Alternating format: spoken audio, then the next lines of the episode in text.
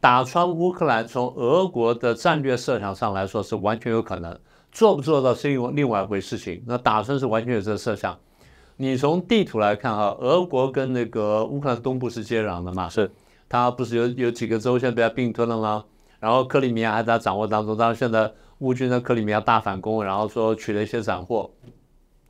现在这样啊，他所谓打穿乌克兰那个，我看一下那新闻，他是说要打到黑海。是，他如果要把黑海整个就是乌克兰的黑海沿岸整个拿下来的话呢，你去看一下地图呢，就是俄国从这边上进来之后，进到克里米亚，然后这四个州，然后打穿黑海的话，比方说一路打打到西边去，打到西边去，最后就要打到差不多罗马尼亚那个地方了。是，打到罗马尼亚地方，那也就是说，你这样打穿的话呢，那。当然，乌克兰的东部会丢掉，乌克兰南部会丢掉。换句话说，乌克兰没有出海口，是变内陆国家。变内陆国家。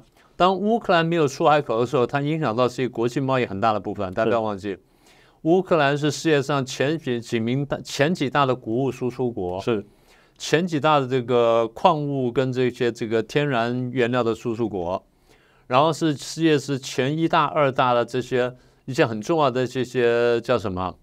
气体的输出国是这些气体对于制造这个半导体呢是非常重要的，什么氖气啊、氙气啊、什么等等、氚气等等，这都非常重要的气体。而乌克兰是前几名的大输出国。是，如果乌克兰变成一个这个内陆国家，它能出去啊，就走波兰。那不要说不要说刚说运输路线，对于国际秩序的威胁非常大。是，所以我觉得打穿乌克兰当然是俄国的一个目标。做不做到是另外一件事情。